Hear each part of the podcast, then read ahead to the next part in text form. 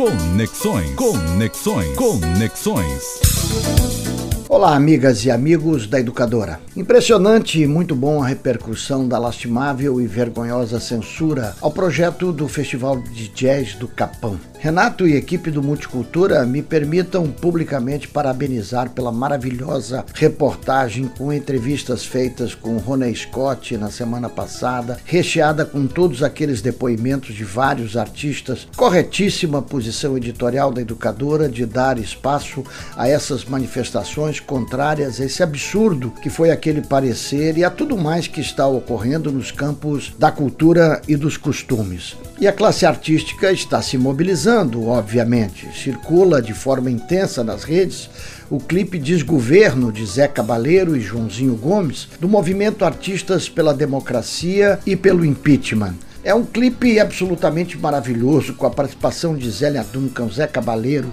Camila Pitanga, Dani Nega, Andréa Horta, Zaí Guajajara, Ailton Graça e tantos outros. É um reguezinho muito bom, com um coro que repete cai, cai, cai, cai fora. Um homem sem juízo e sem noção não pode governar essa nação.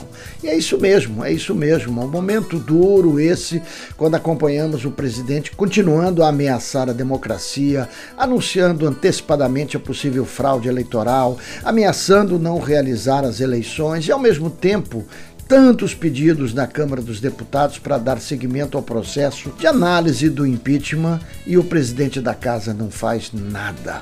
A SBPC, Sociedade Brasileira para o Progresso da Ciência, que abriu a sua reunião anual no último domingo, a de número 73, também fez uma manifestação contundente pelo seu Conselho Superior, que esteve reunido dois dias antes da abertura do evento, propondo à Assembleia Geral uma manifestação ao presidente da Câmara dos Deputados para que ele desse andamento à abertura dos processos de impeachment.